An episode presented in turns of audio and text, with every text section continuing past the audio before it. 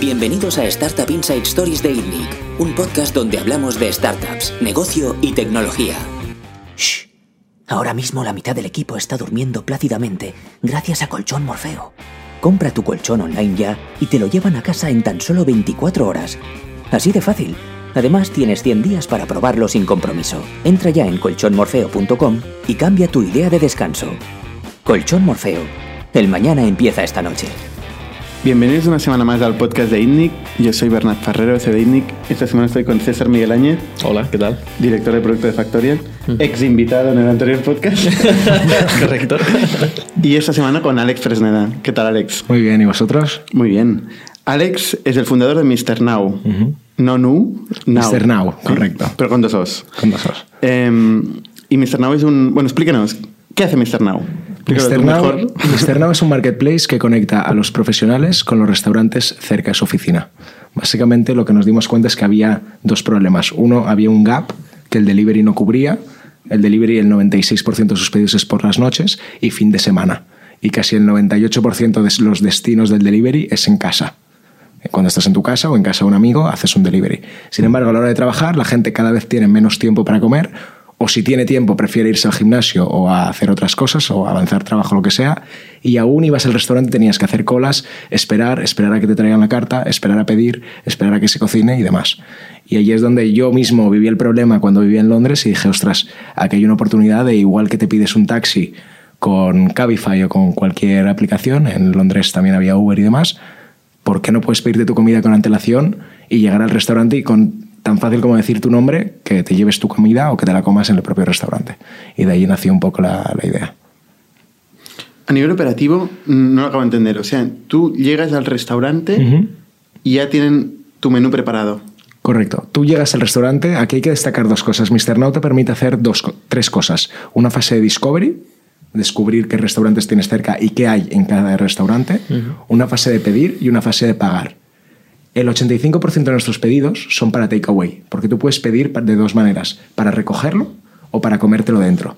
Entonces, en ese 85%, cuando el cliente llega al restaurante, el pedido está recién hecho, porque el cliente ha puesto la hora a la que quiere recogerlo.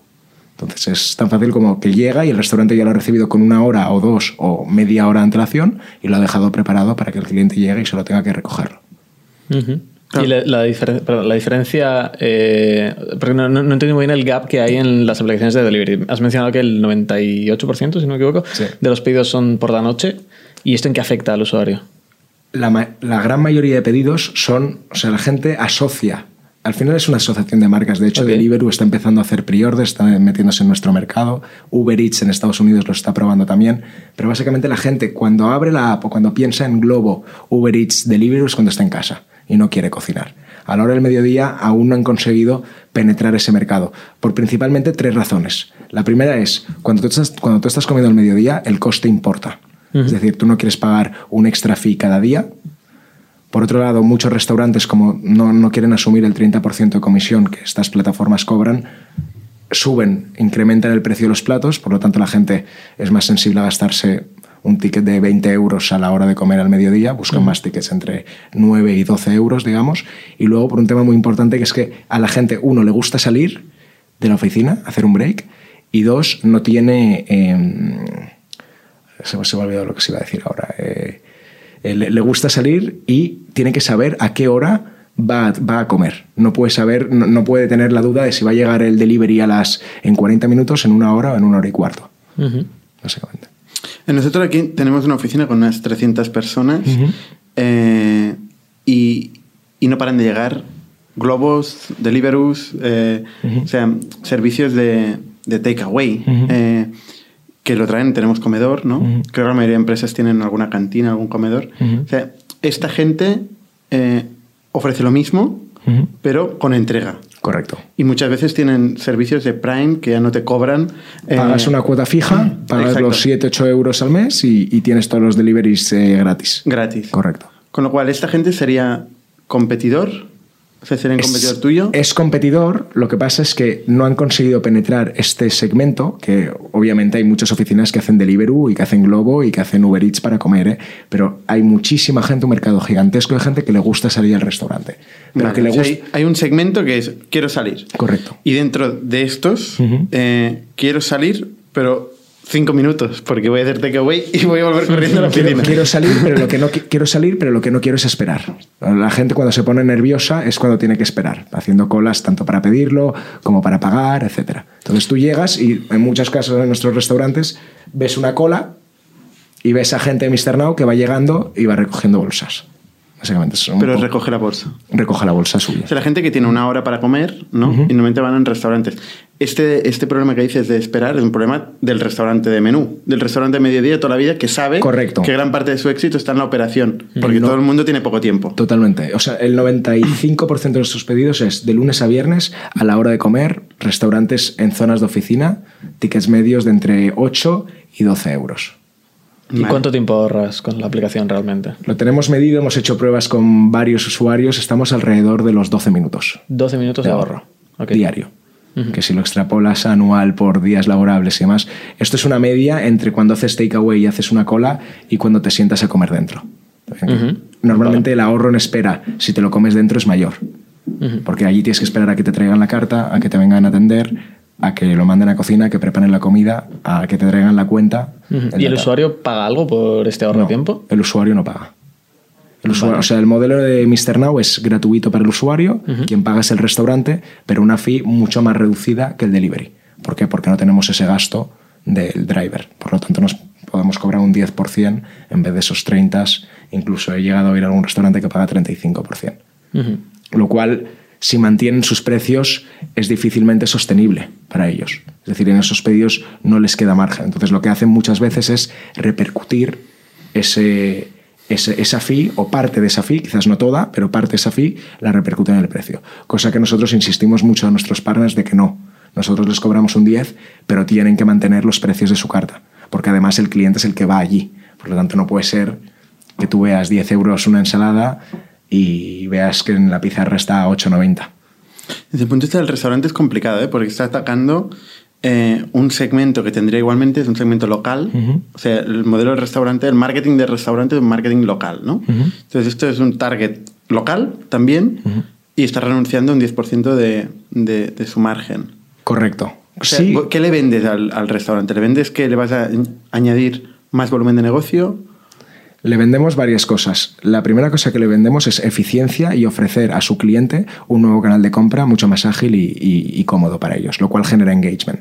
También Mr. Now no es solo la plataforma de prepedido, tenemos todo un plan de loyalty automatizado. Tú cada vez que pides en un restaurante vas acumulando y completando un circulito y cuando terminas ese circulito pues el restaurante te da un premio, que puede ser desde un menú gratis hasta mm, un cupón de dos euros. Pero eso es una cosa que le vendemos, es decir, ofrecer un canal de venta móvil que te permite vender cuando el cliente no está en tu casa. Es decir, hay mucho usuario Mr. Now que abre la app, ve un restaurante y dice, ah, voy a probarlo. Me apetece un wok, me apetece unos fideos, me apetece una ensalada, una hamburguesa. Entonces, eso es un nuevo canal de venta, es un escaparate para el restaurador. Efectivamente, lo que nos dicen algunos es, oye, pero puede haber solape. Gente que ya me venía y que vea que os puede pedir por vosotros y os pida por vosotros. Allí lo que hemos creado es una, bueno, lo que llamamos restaurante embajador, es, oye, díselo a tus usuarios, díselo a tus usuarios y nosotros de esos usuarios o no te cobramos o te cobramos menos. De tal manera que tú estás incentivado a enseñarle ese nuevo canal de compra porque quieres que te tengan en, tu, en su bolsillo eh, cada día y que te puedan pedir sin estar en tu local. Y de esos, que son tus clientes, vas a pagar menos fee. Nosotros ya nos ganaremos la vida cuando esa gente cambie y se vaya a otros restaurantes, porque la gente no come cada día en el mismo restaurante. ¿Y ¿Cómo gestionáis esto? O sea, ¿los restaurantes le piden el email de Mr. Now a no, los clientes? los restaurantes o- tienen un código promo Ok. y todo usuario que haga su primer pedido con ese código promo Mm, sabemos que es un usuario que viene y lo marcamos en la base de datos. Entonces, cada vez que ese usuario pide, sabemos que es un restaurante que viene de ese, de ese restaurante o de otro. Unos restaurantes lo hacen mucho más, otros restaurantes no lo hacen tanto, como, como siempre. Pero así es como funciona. Vamos a los economics. Porque has dicho que, que tenéis un 10% de margen Correcto. con el nuestro- restaurante. Sí. Y tenéis un ticket medio de 12 euros. No, de 9,3. 9,3. Ah, vale. 9,3 euros. O sea, tenéis eh, 93 céntimos. No es difícil de hacer este número. Por 93 céntimos por pedido, correcto. 93 céntimos por pedido. Vale. ¿Cuánto repite un usuario? Hay dos. Te voy a hablar primero de cuánta gente se queda, o sea, te voy a hablar de las cohortes primero. Normalmente, en torno al 50% de los usuarios que adquirimos en un mes repite al mes siguiente y luego va cayendo en los cuatro siguientes meses hasta que se estabiliza entre un 20 y un 24%. Lo medís mes a mes. Medimos las cohortes mes a mes, es decir, de. ¿Por qué? Pues porque queremos ver mes a mes cuánta masa usuario del mes que adquirimos o en un mes en concreto vamos perdiendo y cuándo se estabiliza ese número. O sea, pero es curioso, ¿no? Porque o sea, la gente normalmente come cada día.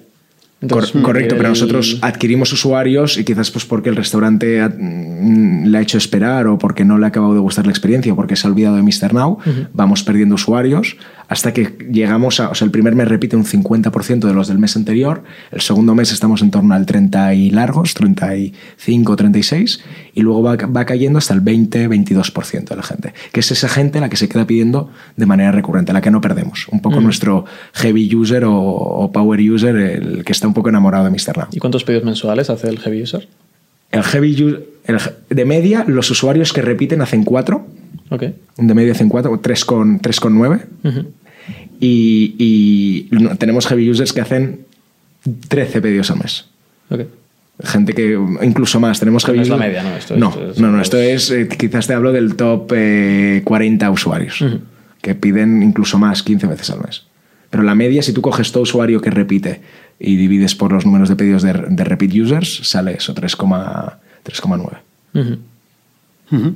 O sea, básicamente, y vosotros no tenéis ningún coste pedido a pedido, ¿no? Sí, ningún hay un gasto variable. Hay un ¿Sí? gasto, sí, hay un gasto variable que es la pasarela de pago, el, el processing fee de, de- de la transacción. Que eso es un gasto que solo tenemos. Nosotros añadimos una opción recientemente de pago en el restaurante. El usuario antes solo podía pagar por la app, pero nos dimos cuenta que había gente con cash o gente con ticket restaurant. Y entonces añadimos la opción de, oye, tú pides y pagas en el restaurante. Eso tiene un riesgo, y es que, que la gente pida y no se presente, pero lo medimos mucho. Si, si alguien hace eso, solo lo hará una vez, porque bloqueamos su, su cuenta y, y incluso miramos qué dispositivo ha sido para que no se creen otras cuentas. Y la verdad es que la gente no hay, no hay casi no-shows. Los no-shows que hay muchas veces nos llaman y nos dicen, oye, me ha salido una reunión, nosotros llamamos al restaurante para que no prepare, para que no prepare el pedido. Pero son, son mínimos, es un porcentaje muy, muy pequeñito. Si nos vamos al marketing, ¿cuánto os cuesta un usuario?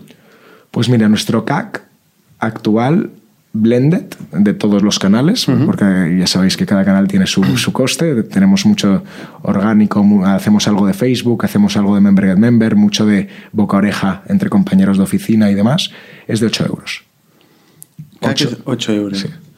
Sí. Eh, Necesitamos unos 9 pedidos para hacer el recovery, el recovery del CAC. Asu- Asumiendo que estamos cerca de los 4 pedidos por, por repeat, estaríamos hablando de unos dos meses y medio en el caso de que todo el mundo repite. Como no todo el mundo repite, pues extrapole ese número, a, se iría, como repite más o menos un 30% de los usuarios de media, estaríamos hablando de unos 6 meses, 6 meses y pico, pero como damos cupones adicionales, se va al año el repayment del CAC a día de hoy. modelo intensivo, eh, o sea, a nivel financiero. Correcto. Muy intensivo, ¿eh? intensivo porque hay que dar promo codes, hay que incentivar al usuario, a- pero la verdad es que la gente, cuando la gente que le gusta Mr. Now, cuando no tiene cupones, repite mucho también. Porque realmente ve, tú cuando pruebas Mr. Now y te das cuenta de cómo pedías antes y cómo pides ahora, te das cuenta que la mejora en tu calidad de vida es, es un cambio importante. Te estás ahorrando bastante tiempo, te sientes un poco VIP al llegar al restaurante. ¿De cuánto es el cupón? Depende. dais? Depende. Hacemos desde lo mínimo es un 10% del pedido, serían 90 céntimos. Que eso sería eh, break-even. Correcto, que hacemos algunas de estas para, para- No ganamos nada, pero generamos que varios usuarios que no piden desde hace tres meses vuelvan a pedir con el típico promo de Tañoramos o, o hasta llegamos a hacer promos más agresivas de 4 euros. Que esto lo hacemos, es lo que llamamos el día Mr. Now, que es un día en el que todo el mundo puede pedir con 4 euros de descuento. Eso sí, con un, con un, obviamente con un precio mínimo. Es decir, tienes El día que palmas, el día. Nado, el día que palmas del margen del mes. Palma- palmamos, palma- ese día es un poco una sangría, eh, se, se- obviamente se drena caja, pero es un día donde tenemos muchos, muchos pedidos, donde tenemos mucho nuevo usuario, mucho boca a oreja, porque nosotros eso solo se lo decimos a, los, a nuestros usuarios existentes. Alguna vez hemos hecho una mini promoción ese día en Facebook y tal, pero sobre todo se lo comunicamos a los usuarios existentes. Mañana es día Mr. Now, hoy es día Mr. Now. Y vemos un montón de nuevos usuarios que son gente de la OFI que dice, oye, voy a animarme a probar tal. Y luego, pues esos cortes que os he dicho, de todos los que adquirimos, vamos reteniendo en el mes 1 un 50%, en el mes 2 un 30 y pico, hasta que la curva, gracias a Dios, se estabiliza en un 20%. Eh, ahora bajando al ascensor he descubierto que César es usuario de. ¿En serio? Qué bueno, ostras, qué bueno, No, lo sabía, qué bien. Lo que pasa es que tengo malas noticias. Ah, sí, así, ah, así. Ah, y es que solo lo uso cuando hay cupones. Solo lo utilizas cuando hay cupones. Que no sé si es un problema que tenéis. ¿Cuál es el porcentaje de, lo medimos, de cupones versus no cupones? Lo medimos. El 68% de nuestros usuarios nos utilizan también sin cupones. ¿Sin cupones? Sí. Espera, el 68% de los usuarios... Nos El 68% de los usuarios obviamente nos utilizan cuando hay cupones, pero también nos utilizan sin cupones. ¿Y en el general de pedidos, cuántos son con cupón versus cuántos son sin cupón? Buena pregunta. Eh, ahora mismo estaríamos en torno al... No llega al 60% con cupones. 60% con cupones. Con cupones. Interesante. Sí, sí, sí. Y hay muchos usuarios que lo utilizan a menudo y que no tienen cupón. Sí que es cierto que somos... Es una promo es una manera fácil de activar nuevos usuarios. Es, como quien invierte en Facebook Ads más intensivamente, pues nosotros hacemos bastante promo porque nos funciona bien. Por ejemplo, hemos lanzado ahora como nuestro target es gente de empresa, hemos lanzado una promoción que es que a los usuarios que han pedido más de X veces, ahora no sé si son tres o cuatro, les decimos, oye, dime en qué empresa trabajas y te vamos a mandar un código para, para, la gente de tu empresa. Quizás te ha llegado. Sí, ha recibido. Perfecto. Pues, eh, pues eso, esa, esa, gente, mucha gente nos contesta y de repente vemos nuevos usuarios de esa empresa haciendo pedidos con ese código. Es decir, el, el, objetivo que era que eh, compartiesen ese código, pues lo comparten, pues un poco pues quedan quedan bien con sus compañeros, básicamente. Estoy un poco espeso y el, iba a calcular el lifetime value, el valor de vida de un, de un usuario, pero Tú lo tienes calculado. Sí, lo, lo, lo, tengo, lo, tengo, lo, tengo, lo tengo calculado. Al final necesitarías las cortes, el ticket medio y, las cortes. Bueno, pero ya un poco me las has dado. Sí, sí. Está en torno a los 45 euros. Hostia, no me cuadra. El lifetime value. ¿Sí? Con el, o sea, el, el 20% perdía el tercer mes. El, sí, lo que pasa es que en el mes 1 es un. Bueno, es que en realidad es un 22% al, tercer mes. O sea, en realidad el CAC, sí, el CAC es de 8 euros y el lifetime value 45. Vale. Lo que pasa es, bueno, ojo, el CAC es mayor. Porque en el CAC hay que añadir. Eso es lo que te voy a decir ahora. Correcto, correcto. no, no, totalmente. Los, cupones, que vas a añadir. Los cupones adicionales. Sí, o sea, sí. O sea nosotros el, CAC es para captar un nuevo usuario. Eso es el este, CAC este, de captar un nuevo usuario blended. Con todo, con todo lo que hacemos desde un member get member hasta Facebook, hasta el restaurante embajador, todas las campañas que hacemos es de 8 euros. Pero luego, ese dato no os lo sé decir porque no me lo sé ahora mismo, pero tendríamos que ver cuántos cupones para repeat users damos, porque el día Mr. Now lo puede utilizar un repeat user y eso sería less revenue, o sea, menos LTV. Porque el LT, el, lifetime, o sea, ¿cuánto tiempo dura un cliente de media? De media. O sea, en, al final, un cliente... Eso es un dato que no te lo sé decir ahora Hombre, es un dato importante para regular la V. Sí, Primero viene el LLT, ¿no?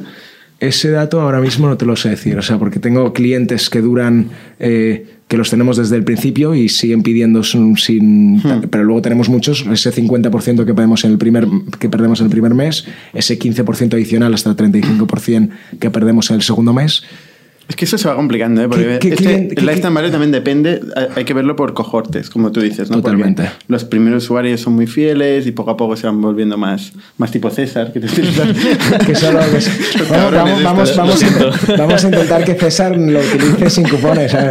Pero cuando llegas al restaurante, César, ¿lo tienen preparado o no? Mm, realmente hago cola siempre. ¿Haces cola? Sí. ¿Qué restaurante es? Bueno, no lo voy a decir aquí. Vale, vale. te, lo, te, lo, digo luego si quieres. Sí, sí, sushi por aquí. qué bueno. Sí, sí. Vale. Pues, qué raro que las. Normalmente esto sí que preguntamos a muchos usuarios es, oye, ¿qué experiencia has tenido? Y en la gran mayoría de casos, te diría que más de un 80% de los casos es, he llegado y estaba listo, la experiencia ha sido muy buena. Lo que pasa es que sí que el restaurante al que voy es solo takeaway. Entonces igual... O sea, ¿Y haces cola porque no tienen listo tu pedido? Bueno, el pedido está listo, pero claro, hay gente delante y yo no me voy a colar ahí y decir... No, no, no, es una percepción que es mía. decir soy Mr. Now?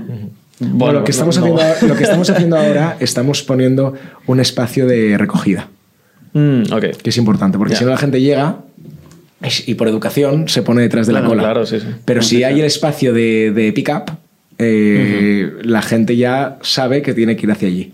Hay gente que lo hace de manera directa, pero hay gente muy, muy educada que, no, se atreve, incluso si sabe que está el pedido allí, a, ir directamente. Yo sería de los que iría diciendo soy Mr. Now. en la cocina, te lo montas y te vas. Yo hago, yo hago, de mystery shopper en, en, restaurantes nuevos, sobre todo para ver que, pues que realmente la formación esa que les damos es muy importante que al final el restaurante cumpla con su parte. Nosotros somos la plataforma y como plataforma Mr. Now funciona muy bien, pero luego si el restaurante no tiene preparado el pedido, la experiencia es mala. Una cosa es que le quede un minuto y que esté poniéndole eh, la grapa a la bolsa y, terminándolo, pero otra cosa es cuando, ay, perdona, que se me ha, se me ha, se me ha olvidado, que alguna vez pasa. Y es cuando llamamos, tenemos, un, tenemos un equipo de soporte, por eso pedimos feedback y cuando un usuario nos dice que ha esperado mucho, eh, vamos, llamamos al restaurante y le decimos, oye, este usuario nos lo ha dicho, por favor, sirve el pedido en la, en la hora, porque eso es lo que marca las cohortes. O sea, si tienes una buena experiencia con Mr. Now un par de veces, te quedas. No, claro, al final es el valor añadido que tú aportas al usuario. Porque sin esto no. Tú que esperas, entiendo. Claro, el valor añadido porque son los cupones. Que solo lo utilices cuando haces cupones. Por eso te digo. Pero, también te digo que muchísimos usuarios, obviamente, cuando lanzamos una promo, la aprovechan. Eso, por supuesto. Pero eh, eh, también utilizan mucho Mr. Now sin cupones. Oye, ¿dónde va el mercado? ¿no? Porque volvemos a, la visión, ¿no? ¿hay, ¿hay, gente en el mundo que haya conseguido tener un impacto relevante atacando este segmento de takeaway, ahorro de tiempo en comida de mediodía? Te, te comento, el mercado, o como yo veo el mercado, es hace seis años empezó un boom, que fue el delivery, que ya existía, se hacía desde hace tiempo por teléfono y demás. De hecho, a día de hoy, en España, no sé si creo que llega a un tercio de los pedidos de delivery se hacen por plataformas como Globo, Uber, Uber Eats, Deliveroo. El resto se hace llamando por teléfono aún. ¿Vale? O, por las, o por las webs propias de los restaurantes, no por agregadores. Cuidado que esto es un peligro tuyo también. ¿eh? eh César puede llamar al sushi y decirle, oye, me, he preparado esto que ahora salgo. Correcto, eso, eso, eso sucede. De hecho, es lo que se iba a decir ahora. El takeaway en España es bastante más grande que el, que el delivery. Lo que es el mercado del takeaway. Eso la gente no lo sabe porque ve tanto marketing. Estamos tan inundados de Uber Eats, Deliverus, Globos, eh, Just Eats y demás, que no sabe que hay en España, esto está medido, eh, es casi el doble. De hecho, creo que es el doble exactamente.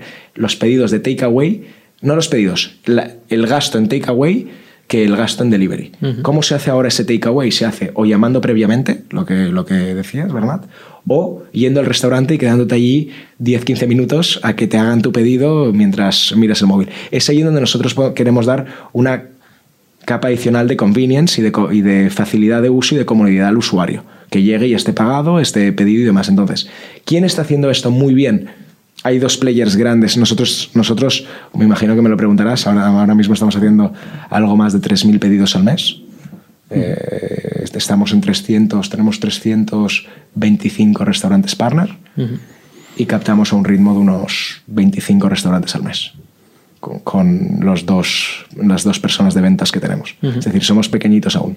¿Quiénes son los, los líderes del mercado? Está Ritual en Estados Unidos son, es una empresa que es exactamente lo mismo que Mr. Now, pero solo para pick-up, solo para, para, recoger. No tienen la opción de comértelo dentro. Que es el 85%. Que para nosotros es el 85%. Pero en Estados Unidos es aún más arraigado. Por eso el, el pick-up está súper, súper establecido. Es por eso que ellos ni tienen esa opción. Ellos han levantado, ciento, creo que ya más de 150 millones de fondos como Greylock e Inside Venture Partners, eh, fondos top tier de, de, de San Francisco ¿Cómo has dicho que se llama? El, Ritual. Ritual, ¿eh? Sí, Ritual. Eh, ellos son el número uno ahora mismo, enfocado totalmente en profesionales, totalmente en pre-order para recoger. Y, la siguiente pregunta que creo que me harás es cómo os defendéis. ¿Cómo, os defendéis ¿Cómo os defendéis del delivery, no? Que es un poco. Pues ellos. Sí, bueno, de hecho, había empezado por esta pregunta al principio del podcast, ¿no? Pero sí, sí, Que básicamente es que es controlar mucho el proceso y mejorar mucho el, el delivery. La gente asocia una marca a, su principal ventaja. Y la gente asocia delivery a me pido algo para que me llegue a casa. Entonces, si tú estás totalmente enfocado y comunicándote a trabajadores al mediodía y demás, la gente te va a asociar a ese momento del día. Me explico, es como Tesla, la gente lo asocia a coche eléctrico, ahora muchos más tienen coches eléctricos, pero Tesla sigue tirando como el que más a nivel de coche eléctrico, aunque Mercedes haya sacado coches eléctricos o, BMW o todas las marcas o Porsche que recientemente han lanzado. Esto es lo mismo, nosotros creemos que obviamente un Globo, un, un Deliveroo, que de hecho lo están haciendo, puede meter ese botón, pero hay muchas cosas en el proceso, en el flujo, en las comunicaciones con el usuario y con el restaurador y sobre todo en cómo el, usuario te tiene metido en su cabeza, en, qué te asigna, en a que te lo, se lo lleves a casa o a que lo vas a recoger. Entonces es allí donde nosotros intentamos que ese flujo de producto sea muy bueno y es donde intentamos marcar la diferencia.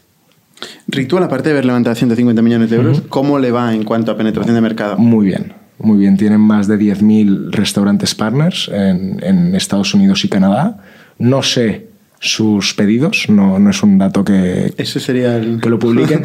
Porque claro, con pero millones de, euros puedes captar Pero sí he hablado con inversores que han estado mirando Ritual y, y me han dicho que, que, son brutales las cifras, que son brutales tanto a nivel de retención como a nivel de crecimiento, como a nivel de captación de, emplea, de adquisición orgánica de empleados que se lo dicen el boca oreja. Lo bueno es que como el comer es, eh, en el horario de trabajo es algo muy de grupo, porque muchas veces comes en grupo, es raro que comas solo si trabajas en una empresa. La gente cuando conoce un producto como Mr. Now, como Ritual, lo comparte. Lo comparte y dice, oye, puedes, puedes probarlo y a ver qué te parece. Y aún más si tienes un cupón de descuento, ¿no? que Ritual también lo hace. De hecho, hacen la semana que puedes comer a un dólar. Joder. Son, agresivos. Eh, cuando tienes 150 millones puedes, puedes permitírtelo. Y es lo mismo, ¿eh? es eh, takeaway. Es pre-order pre para pick-up, para takeaway, correcto. No, no, digo takeaway porque hay veces que la gente confunde delivery con takeaway. Mm. Delivery es que te lo traen, takeaway es que vas tú a por... Pero sí, sí, es, es, eso. Y luego hay un segundo player, que son unos australianos, que se llaman Heyu, que, pues bueno, ellos sí que sé que están en torno a los 25 millones de euros de GMV anual y que es el segundo player y que también están creciendo y haciéndolo bien. Pero solo están en Australia. 25 millones de euros de GMV son 2,5 millones de euros de margen. bueno, facturan. de un negocio relativamente pequeño. Es pequeño, es pequeño, sí. Es, una, es, es, lo que te digo, son empresas que han nacido bastante más tarde que el delivery. Y digamos, es una. El delivery, la conveniencia del delivery está clara. Te lo traen a casa, tienes la comida que quieres en tu casa. Pero sin embargo, había una ineficiencia grande cuando ibas a comer al restaurante. Y es lo que estas empresas, incluido Mr. Now, a nuestra escala, de momento, estamos solucionando. Es dar, conveniencia, dar comodidad a ese proceso cuando vas al restaurante. Os decía que el takeaway es dos veces el mercado del de, delivery, pero es que el comer dentro es seis veces el mercado. Es decir, en España se divide 78% el mercado de comer en el restaurante, un 15% el takeaway y alrededor de un 7% es el delivery. Nosotros, obviamente, de ese 78% de comer en restaurante, no todas son comidas de oficinas. Hay muchas comidas de, de, ocio por la noche y demás. Pero hay un porcentaje importante que son comidas de oficina. Por lo tanto, allí es donde Mr. Now o Ritual intenta mejorar esa experiencia del comensal. Aunque estas tienes pocas todavía de la, de la, experiencia de quedarse en el restaurante. Sí, tengo pocas. Eh, la gente lo que primero entiende es eh, utilizo Mr. Now para que llegue y esté listo y me lo llevo. Pero sí que es cierto que a medida que los usuarios van haciendo más pedidos, de repente ves que prueban lo de un pre-order para comer dentro. Es decir, vemos que el porcentaje de, gente que pide para comer dentro aumenta mucho más cuando se ha hecho más de, creo que son de tres pedidos. Eh, la gente va probando la app y dice, ah, mira, oye, hoy me lo voy a comer allí porque no me apetece comérmelo en la cocina de la oficina, pero lo pido por Mr. Now. Porque gano 12 minutos. Porque gano más de 12 minutos. O sea, cuando es dentro es más de 12 minutos. Y ganó el cupón. No, siempre, no, siempre, pero, no siempre, pero sí. O sea, tienes, tienes muchas veces donde tienes un cupón. También te digo, nosotros esto es una cosa que estamos haciendo ahora, aprovecha la César, pero, pero, pero en su momento eh, cambiaremos. Eh, ahora mismo sí que es una estrategia de marketing, es como igual que igual que Globo y nosotros también lo estamos haciendo, metemos restaurantes no afiliados que llamamos o lo que ellos llaman fakes, que es restaurantes que no que no son eh, de la red comercial, que eso también lo hacemos. Es decir, Eso lo contó Oscar Pierre aquí en el, en el lo vi, podcast. lo vi, es que justo lo vi y, y dije, mira, nosotros también estamos haciendo, estamos haciendo esto. Todo el mundo fakea a tope. Al principio, eh, fake it until you make it. O sea, tienes que, tienes que, que encontrar la manera de, de crecer. ¿Y en vuestro caso cómo funciona esto? Porque... En nuestro caso, efectivamente, para un delivery es más sencillo porque llega el, el Glover o el driver o quien sea. Claro, lo pide y... Lo pide y lo Sí, paga. Nosotros lo que hacemos es como un call center. Solo metemos restaurantes que aceptan pedidos por teléfono. Mm. Entonces, cuando tú pides, imagínate, César, que tú pides a un restaurante, la primera cosa es que tú no puedes pagar por la app, porque el restaurante nunca te va a dar la comida. Entonces, solo dejamos la opción de pagar en el restaurante. Y la siguiente cosa es que cuando entre el pedido, nosotros llamamos. Es decir, llamamos al, al, restaurante y decimos, oye, César va a venir. Incluso a veces decimos César de Mr. Now, porque como mucha gente llega y dice, soy... Mr. Now. O sea, vengo de- vengo de Mr. Now. Dice su nombre y vengo de Mr. Now, entonces para que asocie, porque si no, eh, y esto lo hacemos. Ahí el coste ya sube, ¿eh?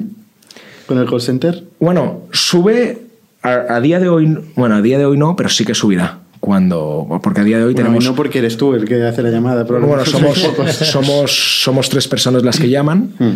Eh, sí, sube. Lo bueno es que también... Porque decir esto a escala es un coste importantísimo. Correcto. Es una manera de abrir, de abrir geografías. Es decir, si nosotros ahora quisiésemos abrir una tercera ciudad, est- estamos en Madrid y Barcelona, si quisiésemos abrir Valencia, es una manera de meter 120 restaurantes en Valencia de manera rápida y invertir algo para generar demanda, para generar el otro lado, es decir, los pedidos. ¿Y cómo se lo toman esto los restaurantes? ¿Ellos al final acaban convirtiendo a la plataforma o qué? qué Hay de, hay, de to- hay de todo. Nosotros llevamos poco haciéndolo, llevamos pocos meses haciéndolo, hemos convertido a varios y muchos aún no, no lo saben. O sea, muchos aún eh, eh, reciben un pedido de un cliente, se, se lo dan y se creen que ha llamado. y hemos llamado a nosotros y el cliente ha pedido por la app. Ya. ¿Me explico? Nos ha llamado un restaurante diciendo que, que lo quitásemos. Nos han llamado varios diciendo, oye, ¿cómo puede ser que estemos aquí? Y los hemos acabado añadiendo. Hay, hay de todo. Hay restaurantes que les puede molestar por, pues, por su marca, que, que no utilices su, su nombre o su, su carta. Yo creo que ahí hay un, hay un pequeño vacío legal. Eh, eh, yo hablé con nuestra abogada y nos dijo que no era del todo ilegal y que si te podían denunciar por daños y perjuicios, ¿qué daño y perjuicio le has hecho? Le has traído a un cliente y no, y no le has cobrado nada. En cualquier caso que empiecen por Globo, ¿no? Correcto, correcto. Bueno, en el Globo tienen otras guerras con el tema de los, de los drivers, pero, pero bueno, de todas maneras, si nos llama un restaurante y nos pide que le quitemos, por supuesto le quitamos. Los modelos de estos de, de delivery y en general los modelos que se basan en restauración tienen un pain muy, muy, muy grande que es la captación de restaurantes. Eh, claro, tú has hablado del coste de 8 euros de, de un nuevo usuario. Usuario. ¿Y el coste de un restaurante? Es- está en torno, bueno, lo medimos por los salarios de los sales dividido por los números, Sí, claro. por el número de restaurantes que hace y está en torno a los 150 euros aproximadamente. ¿Y eso lo hacéis eh, por teléfono o visita presencial? Las dos. Eh, hay Porque el problema de los restaurantes es que por teléfono ese tipo de cosas cuesta. Eh, por teléfono se puede cerrar una visita. También es cierto que allí sí que les debemos mucho a las empresas de delivery porque han educado el mercado. Nuestro speech muchas veces es, eh, oye, es el funcionamiento es como una empresa de delivery, la diferencia es que en vez de llegarte un tío con un casco verde o amarillo o según qué, qué empresa sea, te llega el cliente. Y otra diferencia es que en vez de cobrarte un 30% te cobramos un tercio. Esas son las dos principales diferencias. Y además, una tercera diferencia es que no se solapa, sino que cubre otro gap, que son las comidas del mediodía. Es decir, el delivery es más para la noche y para los fines, cuando estás en casa, representa el, más del 96% de los pedidos, es a, a- los hogares. Y nosotros vamos cuando el, cuando el comensal está trabajando, porque no, no lo entregamos, sino que mejoramos la experiencia cuando va a comer al restaurante. Y eso es un poco el, pues lo que les decimos. eh, somos una app de pre-order para que miles de usuarios tengan tu carta de bolsillo. Somos, estamos geolocalizados, por lo tanto, la gente que te va a ver en las primeras posiciones eh, es gente que está cerca de ti. Y somos un escaparate y un nuevo canal de ventas para ti, para que te compren cuando nadie está, cuando, cuando no están en tu, en tu restaurante. Y suele funcionar bien. La verdad que vendemos bien y, y también ahora nos está empezando a pasar, pese a que somos aún pues, eh, pequeños, que nos llaman restaurantes, que lo han visto en otro lado, que han visto un anuncio que hemos hecho para los users, pero el restaurador ha visto ese anuncio y nos llama para... Es decir, ahora estamos empezando a tener un poco de, de entradas de leads sin nosotros buscarlas, lo cual pues, eh, pues siempre está bien. esas entradas, ese CAC es mucho más barato, por supuesto. Porque ¿en qué ciudades estáis ahora? Madrid y Barcelona. Nosotros esto no lo, no lo he explicado, pero creo que es interesante. Nacimos con otro modelo. Mr. Now Ah, luego te iba a preguntar la historia, ¿eh? pero, sí, sí, cuenta, cuenta. Eh, sí, sí, sí, Casi vi que iba a decir las preguntas, perdón. Eh, nacimos, nacimos con, otro, con otro modelo que era. Eh, esto nace, Mr. No nace en enero de 2017, hace dos años y diez meses, y nace con la idea de tener una app para que la gente pida de manera más eficiente. Sí que teníamos el pre-order en la mente, pero a nivel de producto y desarrollo de producto era mucho más sencillo el pedir desde la mesa. Ah, dentro del restaurante. Dentro del restaurante. Y es lo que lanzamos primero en julio de 2017. ¿Y qué pinta tenía esto? Desde Era, una y metíamos un tótem con un QR en las mesas. Eso es, yo estuve en, en Beijing eh, el año pasado y había varios restaurantes que funcionaban así, ¿eh? Pues que esto ahí funciona muy bien en China porque no les gusta mucho interactuar y tal, ¿no? No, no son, gente como es aquí. Una, es, una cultura muy, es una cultura muy diferente. Sí. Es una cultura muy diferente. Y en Japón igual, ¿eh? yo diría Asia en general. Eso es. Y también es la eficiencia pura. También. También es la eficiencia pura, que aquí estamos lejos de la eficiencia pura.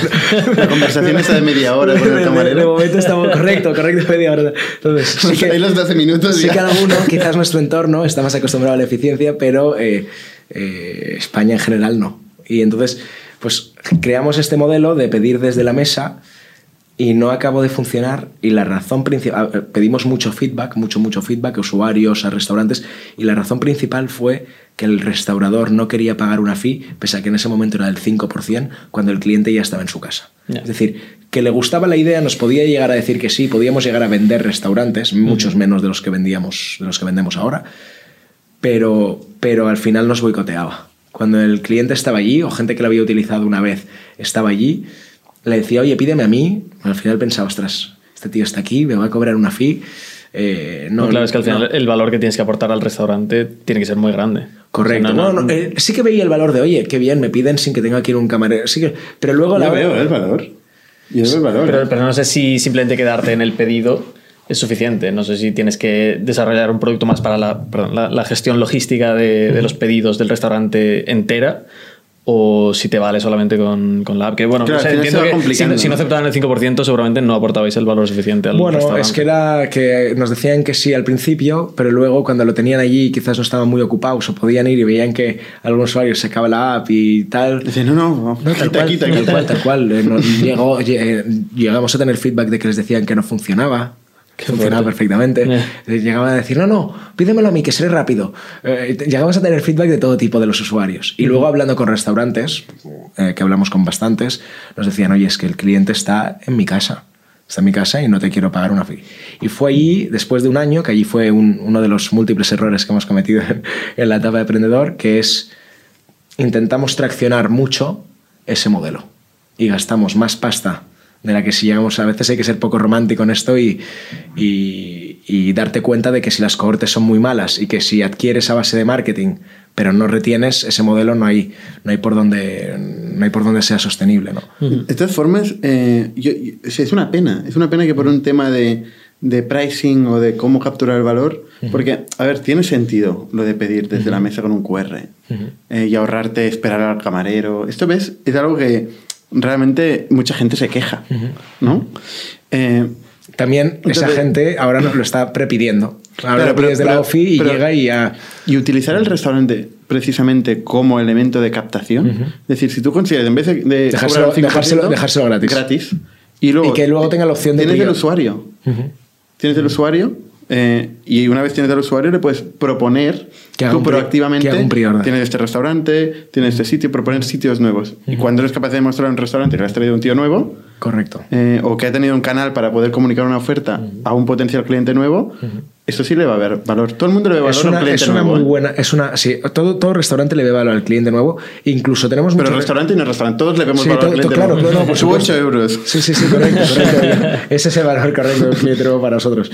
Eh, sí, lo, lo, lo barajamos en su día, lo que pasa es que era complejo hacer una app que tuviese ambas funcionalidades y que no fuese liosa. Es decir, que tuviese la... Y de allí un poco la complejidad también del delivery con meterse en pre-order también. No es solo el poner un botón, hay muchas cosas más. Hay muchas cosas que la gente no piensa en comunicaciones, en, en, en muchas cosas de producto. Pricing, las tarifas serán diferentes, la fee no aplicará, etcétera.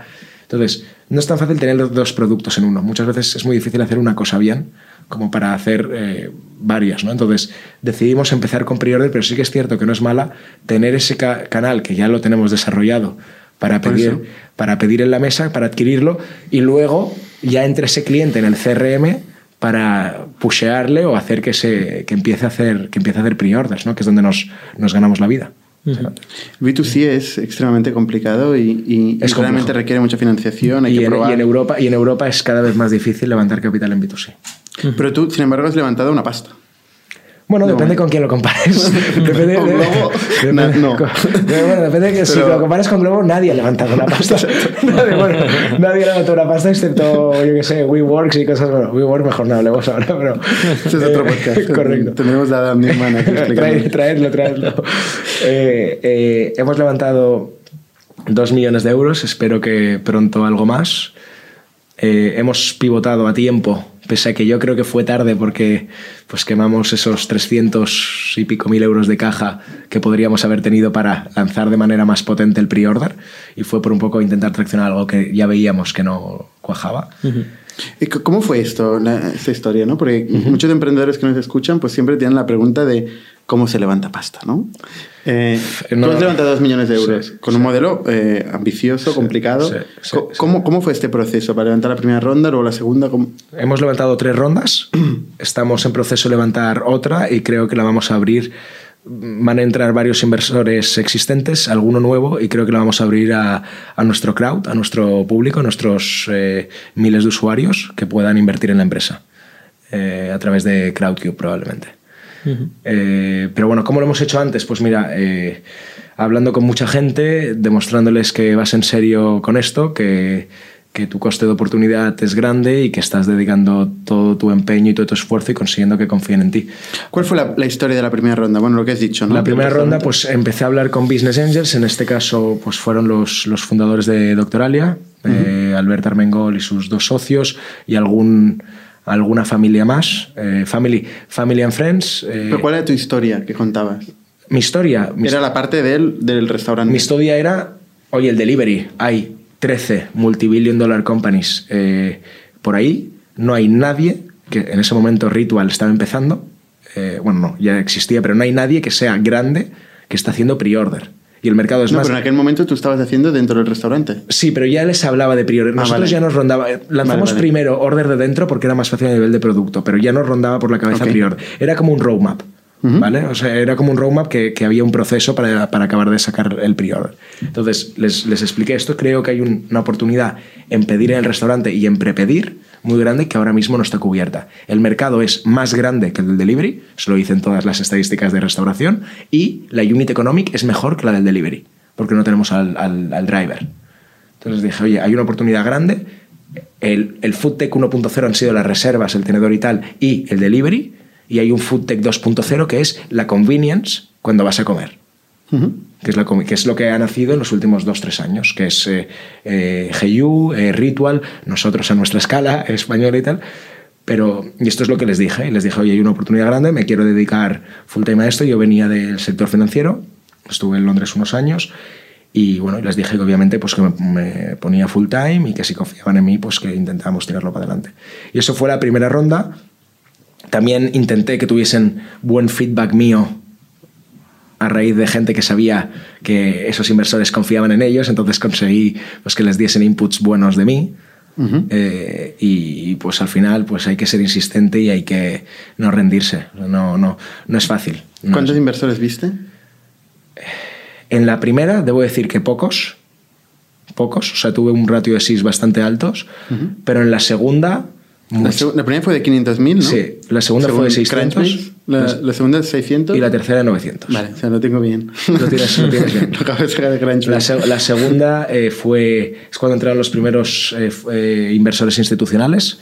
Entró Bank Inter Venture Capital, entró Seed Rocket for Founders y entró ABAC. a Backnest, que es un fondo, es un fondo de private equity grande, pero que han lanzado un vehículo de, Sí, de, de de venture.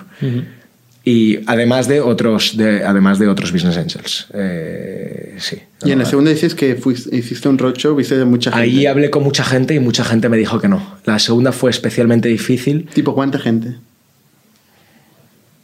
Quizás, ¿Cuánto dirías? No sé, ¿100? quizás ¿50? 90 personas o 90. 70 o 70, o 70, 80, sí, por ahí. Más de 70 seguro.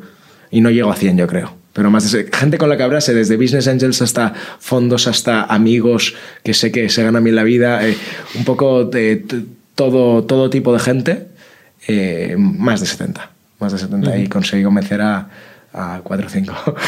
pero, pero, pero al final es, es, es eso, es una lucha contra el reloj. En ese momento fue especialmente difícil porque justo era el momento donde pivotábamos del order de dentro al pre-order y teníamos muy pocas métricas de pre-order. Entonces imagínate, no funciona el primer modelo de Elo, no puedes demostrar métricas y tienes que convencer. ¿Cómo? ¿Cómo lo haces? Porque ya no estás empezando. Pues con muy pocas métricas en medio de un pivot, eh, fue complicado. con otra historia. Fue complicado, estuvimos al borde, bueno, hemos estado un par de veces al borde de- del abismo, de, de- de- de que se terminase, pero, pero bueno, eh, luchando hasta el final, eh, eh, explicándoles que las, que el mercado, que las eh, KPIs iniciales estaban funcionando bien. Y, y- y, bueno, con tenacidad y viendo que estaba, yo creo que me vieron tan convencido que, que, que conseguí convencer a algunos. Y luego ya llegó la tercera, que es así que ya tenía más, más métricas, fue en marzo de 2019, Este año. este año. Y allí entró pues, algunos business angels más, Lánzame Capital, eh, fueron, algunos, fueron bastantes de los existentes, entró Iñaki Cenarro y entraron pues, varios, varios inversores más de renombre, Germán Loewe y varios más. Y, es co- y con eso es con los que estamos viviendo ahora y creciendo ahora, que estamos, pues mira, desde que lanzamos pre-order en agosto de 2018, estamos creciendo un 24% mensual on average. Hay meses del 30 y pico y hay meses del, del 19. Pero esa es la media. ¿Y cuántos fundadores sois? ¿Eres tú solo? o- Somos yo y mi socio Pablo, amigos del, del liceo francés de- desde que tenemos seis años. Ujú. ¿Y qué perfil tenéis cada uno? Pues no hay ninguno tequi. Ok. No hay ninguno tequi. Esto es una de las, de las cosas que la próxima vez que tal, que emprenda, eh, probablemente busque, busque un perfil tequi. Aquí nos sobran los tequis, en otro sitio faltan. Pues mira, esto, esto, esto va como va. En, en algunas cosas hay demasiados y en otros demasiados pocos. Pero bueno, yo creo que nunca, nunca son pocos eh, los techis porque son necesarios en, en, en tech. Y, y bueno, mi socio es más de operaciones y de ventas.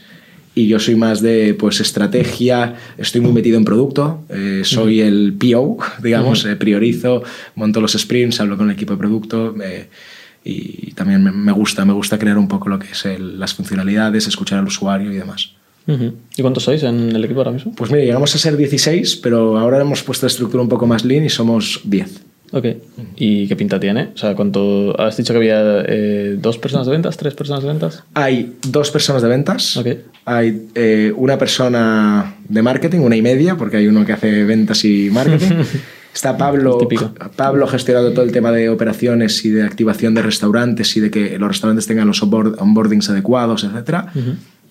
Tres personas en producto, uno a nivel operaciones, el que activa los restaurantes, básicamente, y yo.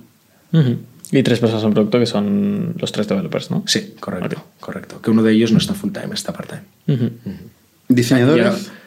Diseñadores, todo, hemos, hemos tenido, hemos tenido in-house, ahora todo lo que necesitamos lo externalizamos. No, no otra startup. ¿Funciona bien el modelo de externalizar diseño? Es que aquí hay una opinión muy fuerte de, del tema del diseño. Pues yo diría, eh, en cuanto a externalizar producto, creo que a veces al inicio es necesario, pero mi experiencia no ha sido muy buena. Creo que si eres una empresa de producto o de tecnología, tienes que tenerlo in-house, porque al final es tu mayor valor, es, tu, es lo que ofreces a tu cliente y si no tiene una buena experiencia y tal. A nivel de diseño, depende de a quién te puedes encontrar con joyas fuera puedes encontrarte gente muy buena fuera que te hace un trabajo puntual, que te reduce el burn porque no tienes un tío en nómina cada mes y hay, y hay cosas, hay gente muy muy buena que hace cosas muy muy chulas. En, en Factorial, por ejemplo, hay la, la opinión ¿no? de que no puede haber dos developers sin un diseñador. Entonces, el El ratio, es- el ratio es muy, muy ingeniero eh, diseñador es 2-1. Qué bestia. Por eso te decía que la opinión es fuerte en ese sentido. Es fuerte, es fuerte, es fuerte. Sí, sí. Y de hecho es, bueno, es una tendencia que hemos ido viendo en el mercado, Vale. o sea, tanto en grandes empresas como en pequeñas. Sí. El ratio eh, developer-designer. eh, Esto para, para que no se vaya el diseño, o sea, se necesita este ratio para que el diseño siempre Bueno, esté- claro, es que al final cuando eh, en el mercado todo el mundo está haciendo un poco lo mismo, o la- las tendencias evolucionan de la misma forma y hay varios competidores todo el rato, al final la forma de, de diferenciarte de otras empresas es mediante el diseño, que es lo que entra por los ojos a los usuarios. No, esto estoy de acuerdo. Si al final hay competencia, si tienes un, un UX eh, eh, diferenciador, es lo que va a hacer que, que te, que te escojan a ti, básicamente. Sí, sí, totalmente. Es una cosa, no, no es la única. Es una de las cosas. Pero bueno, tanto gran sería- empresa como... como ¿Cuánto- ¿Cuántos diseñadores tenéis entonces? Eh, somos cuatro. Cuatro diseñadores. Y 10 developers, que no, no es el ratio, ratio, pero más o menos. Fichar a uno más. ¿eh? estamos en ello, estamos en ello. Oye, pues, pues interesante. Eh, te deseamos mucha suerte. Te, viene, ahora vas a hacer la, la ronda Estamos con ahora trabajando con los existentes y con alguno nuevo y yo creo que pronto en 2020 veréis, veréis una oportunidad en CrowdCube. Sí, sí. Pues te seguiremos. Muchas gracias. muchísimas gracias. Gracias. Gracias. Hasta la próxima. Suscribíos a nuestro podcast en youtube.com barra itnic, Spotify, iTunes, Google Podcasts, Evox y otras plataformas para no perderos ningún episodio. También lo podéis recibir en vuestro correo suscribiéndoos a nuestra newsletter en itnic.net.